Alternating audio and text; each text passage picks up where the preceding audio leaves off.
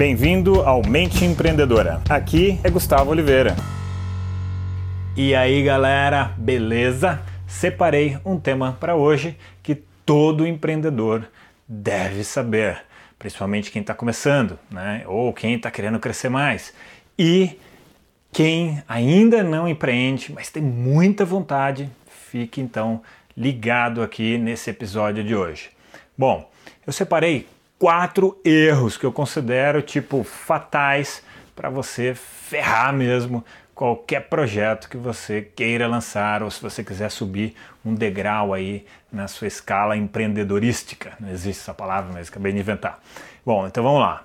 Primeiro erro fatalíssimo é o seguinte: você não ter capital de giro para girar a empresa. E aí você pode ainda me perguntar, você pode falar, ah, Gustavo, não sei muito bem dessa parte de finanças, o que é capital de giro, não tenho a menor ideia. Então vamos lá, segura aí. Capital de giro é o dinheiro necessário que você precisa ter guardado, que você não mexe nele e precisa ter logo quando você abre a empresa né, ou abre um projeto de empreendedor para rodar a empresa nos momentos que você não tem faturamento. Tá? Então, por exemplo, se vai demorar seis meses para você entrar no azul, né, no fechamento azul da sua empresa, qual é o dinheiro total que você precisa ter em caixa para girar as contas da empresa, para girar as suas despesas até você entrar no azul, entende? Então isso se chama capital de giro, de uma maneira aqui, claro, bem simplificada. Quando você quer dar uma pedalada e mudar de nível a sua empresa, você também vai precisar de capital de giro.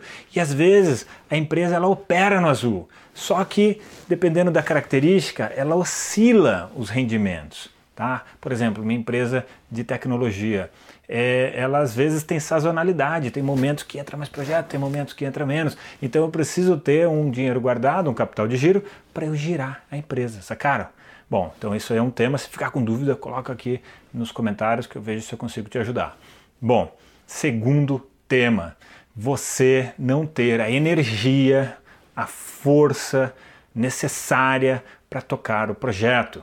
Sempre que você aumenta um desafio na sua vida, isso demanda de você mais energia, mais disposição, mais força interna mesmo. E você precisa desenvolver, você precisa, através de uma série de técnicas, treinar e se preparar para isso, porque senão vem aquela pressão vem uma carga aí forte de desafio, isso pode gerar um estresse que você não dá conta e aí aquilo, nossa, se transforma num pesadelo.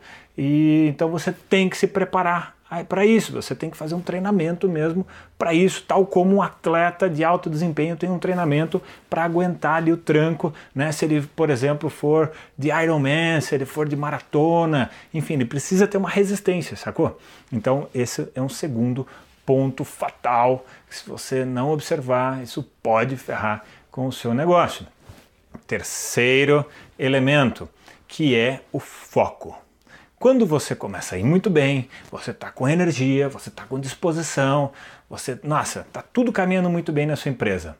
Começam a aparecer muitas outras oportunidades, que nem sempre são boas oportunidades para você elas podem ser oportunidades boas de negócio, elas podem gerar dinheiro, elas podem gerar uma série de coisas, mas se elas fizerem você derivar e perder o seu foco principal, o seu core business, como falamos em inglês, você pode desviar e acabar prejudicando aquilo que você sonha, aquilo que você quer, aquilo que é o seu propósito, a sua missão, sacou?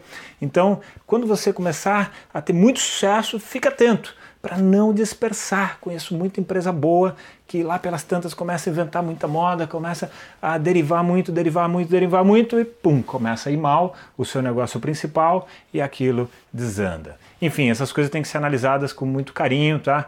Não tem muito certo, muito errado, mas o que eu sei é, se você perder o foco, a tendência é que isso desande. A não ser que você tenha uma estrutura espetacular, muitas equipes, e que aí é um outro nível de estrutura que a gente está falando, né? Aí já é de uma grande empresa mesmo, muitos e muitos milhões de faturamento, e mesmo assim, algumas delas, quando desfocam, acabam perdendo mercado, especialização e aí acabam também indo mal. Então fique ligado nessa terceira questão, que é a muita atenção ao seu foco. Beleza? Então essa aí foi a terceira grande questão. E a quarta, que essa daqui pouca gente se liga, que é o seguinte: você tem que ter uma reserva de reinvestimento na empresa. Então, quando você lucrar com os seus projetos, com as suas vendas, você não pode é, consumir tudo, você não pode usar tudo para sua vida pessoal, né? E para gastos tal. Enfim, você precisa reservar um pouco disso para reinvestir na empresa, para a empresa continuar se aperfeiçoando, ela continuar evoluindo, ela continuar é, galgando novos degraus de evolução e crescimento, e você também. Sacou? Isso é muito importante. Eu vejo que isso, então, nossa, eu deixei até por último, porque isso já é uma filigrana, já é um detalhe que pouca gente mesmo usa, pouca gente aplica no seu business, no seu negócio. Beleza? Deixo para vocês então aqui aquele abraço. Chegamos ao final deste episódio de hoje. Compartilhe esse podcast se você gostou com um colega, com um amigo que você acha que tem tudo a ver com esse conteúdo, com essas sacadas da mente empreendedora.